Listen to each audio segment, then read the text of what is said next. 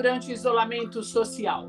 Eu sou a Keila Lima, aqui é o Doutor TV. Muito obrigada por você estar aqui com a gente, nos assistindo e nos ouvindo. Hoje nós vamos falar desse assunto extremamente importante com o Dr. Antônio Orlandini, que é psiquiatra. E é importante também que você preste atenção na nossa conversa, porque nós vamos falar sobre dois tipos de problemas que você tem que atentar durante esse período. Primeiro são aqueles que já têm um acompanhamento, já têm realmente problemas mesmo de aquele estresse, a pessoa que é ansiosa demais, que já tem um acompanhamento psiquiátrico. E outros, outro problema é justamente conosco, pessoas que começam a ficar ansiosas por conta dessa vida tão diferenciada que a gente tem vivido nos últimos meses, ou melhor, no último ano, né, doutor? No último ano, Keila.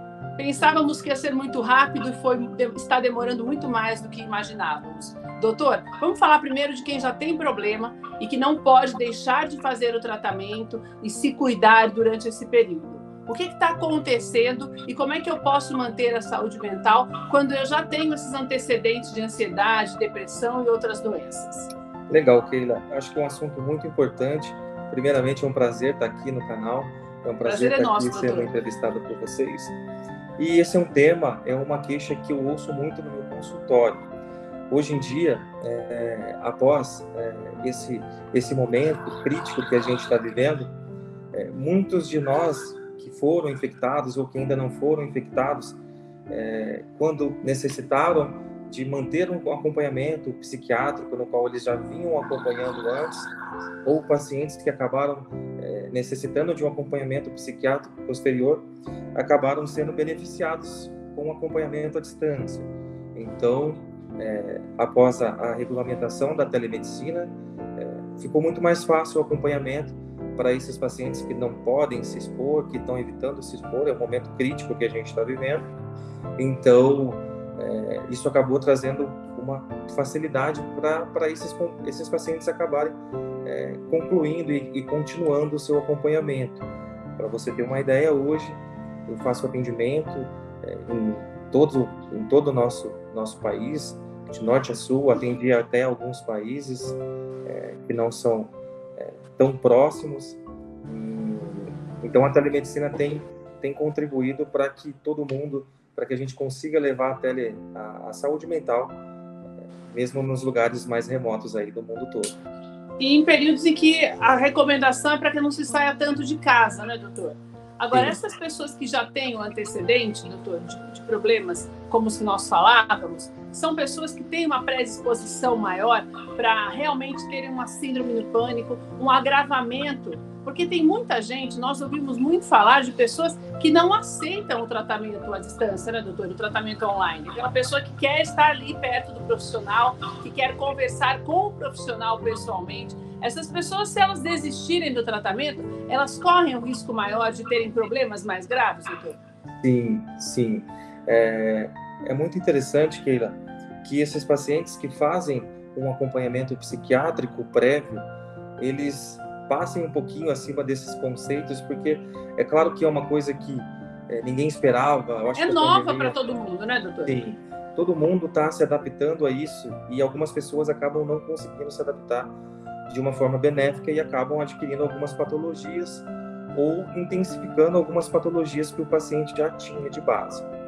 Para você ter uma ideia, é, quando começou essa pandemia lá em meados de março do ano passado, é, todos os, os, atendimentos ambulatoriais foram cancelados e a gente ficou naquela, naquele desespero, porque todo mundo não estava saindo de casa para, para que não corresse o risco de, de, de acabar se contaminando pelo vírus. E, ao mesmo tempo, aquele compromisso, aquele medo de que agora, como que a gente vai fazer para continuar os atendimentos com segurança, mas é, pelo menos no meu caso, desde quando começou a pandemia, eu já comecei a pesquisar sobre, sobre a telemedicina, já comecei a rever um pouquinho meus conceitos sobre ela, e hoje meus atendimentos são 100% online. É eficaz, doutor? É, é sim. A gente tem uma equipe de psicologia que trabalha com a gente na clínica, eu faço atendimentos médicos, psiquiátricos, e a gente consegue levar a saúde mental aí para para qualquer lugar, desde que esteja uma internet e um, um telefone, um com câmera, né? Então, funciona muito bem. É, a partir do momento que os meus pacientes acabaram acostumando com essa novidade, aprendendo a mexer na plataforma, como uma plataforma que a gente está tá fazendo essa entrevista hoje, é, as pessoas vão se adequando e vão se adaptando e a telemedicina vai acontecendo aí com mais tranquilidade. E sim, pelo menos na minha especialidade, eu tenho toda certeza que funciona muito bem. É claro que naqueles casos específicos, quando o médico avalia que não, não, esse caso é um caso que é mais que grave. Ser, isso, tem que ser convertido para um atendimento presencial. Tá. Eu também faço atendimento presencial, então a gente acaba é, encaminhando. Agora, doutor, pessoa que nunca, pelo menos aparentemente, não tinha nenhum tipo de problema. Era uma pessoa, vamos dizer assim, considerada equilibrada. Quando é que ela percebe ou que ela tem que entender que está na hora de procurar ajuda? Porque nós falávamos do tempo que tem demorado essa situação. Antes as pessoas ficavam, nós ficávamos, ficamos, aliás, ansiosos no início e fomos aprendendo a controlar isso. Mas quem descontrola, qual é o start para dizer, não, preciso de ajuda que sozinho não vai rolar? Keila, alguns sinais que o nosso cérebro apresenta de que alguma coisa está errada é algumas alterações, principalmente no nosso humor, no nosso comportamento. É, o nosso corpo, o nosso cérebro, ele não está acostumado com isolamento social. É, muitos sonhos, muitos, é, muitas metas foram perdidas por causa disso, desde quando. É verdade. Desde quando se instalou essa pandemia. Então, é, viagens, é, planos interrompidos, é, tudo isso é, aliado a uma preocupação financeira e problemas familiares, o medo Mexe com a cabeça da gente, né, doutor? Isso. Acaba fazendo com que é, o paciente ele fique mais estressado. Ficando mais estressado, se esse paciente tem um fator de base, se ele já tem um fator de risco para isso, ele acaba tendo mais chance é, dessa adaptação ao isolamento, na verdade já passou uma adaptação, é, acabar se tornando algo patológico. É, um dos sinais que a gente observa é, é, quando o paciente ele começa a ter uma alteração no comportamento rotineiro dele. Por exemplo, o paciente ele já não começa a dormir legal, ou ele começa a dormir mais do que o normal, ou ele tem um sono que não restaura, ele acorda cansado, ele acorda estressado. É, o convívio social com os familiares em casa também favorece para que as pessoas acabem tendo mais conflitos. Então, o conflito também é um sinal de que algo está errado. Um, um, alguma alteração na alimentação do paciente. Alguns pacientes começam a comer muito, outros pacientes começam a comer menos, eles começam a é, se alimentar de uma forma irregular. Também quer dizer que isso pode ser um sinal de alerta aí, é, que alguma coisa ruim está acontecendo, além daqueles pensamentos catastróficos, de que nada vai dar certo, é, meu Deus, é, será que eu vou me contaminar? Mas de uma forma tão obsessiva que o paciente ele acaba ficando travado, ele acaba Doutor, ficando limitado de tudo. Daí não é, não é vergonha para ninguém buscar ajuda, né? Pelo contrário. Imagina. Porque esse quadro sem ajuda pode se agravar? Com certeza.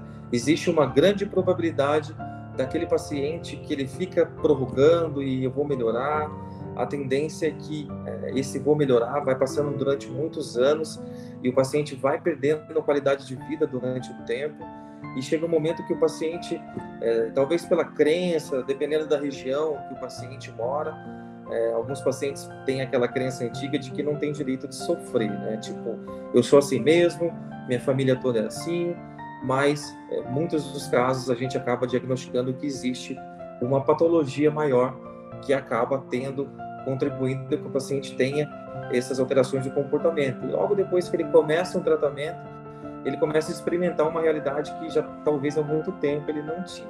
Eu acho muito legal isso. Doutor, para ambos os casos, então, se eu buscar ajuda da maneira certa, com o profissional, tem solução. Eu não preciso ficar mergulhado ah. nesse medo, nessa tristeza, nessa Sim. depressão, nesse negativismo, né?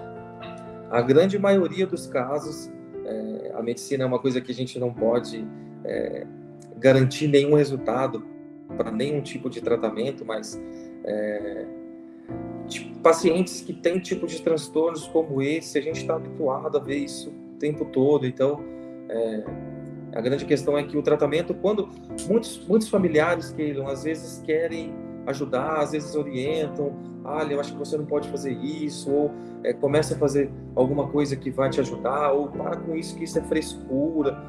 Não é bem assim. O paciente ele tem que procurar ajuda com quem é capacitado para estar ajudando ele, seja um profissional da psicologia.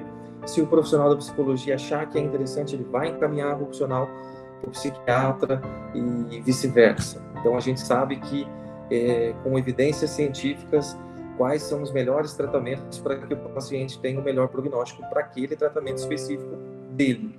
Não é o vizinho toma um remédio ou faz acompanhamento, com isso faz aquilo. Não, cada paciente é único e cada paciente tem é, uma, uma, uma queixa específica e uma abordagem específica para aquele quadro. Doutor, muito obrigada pelas suas orientações. Fica o recado para você que nos ouve, para você que está nos assistindo. Busque ajuda. É possível sim passar por esse período de forma equilibrada, para que você possa colher depois todos os bons frutos que ainda virão. É um momento difícil? É, para todos nós. A maneira como nós vamos atravessá-lo é o caminho. Então, se você não está conseguindo sozinho, nada de ouvir o conselho do outro. Busque um especialista para que você possa aprender a realmente exercer o poder de cumprir o tema de hoje, que é cuidar da saúde mental durante o isolamento social. Eu sou a Keila Lima, conversei com o Dr. Antônio Orlandini. Muito obrigada, doutor, pela tua participação aqui no Doutor TV de hoje. Lembrando a você que nos acompanha que você tem que se inscrever no nosso canal e também ativar as notificações, porque nós temos vídeo novo todos os dias. Obrigada e até a próxima.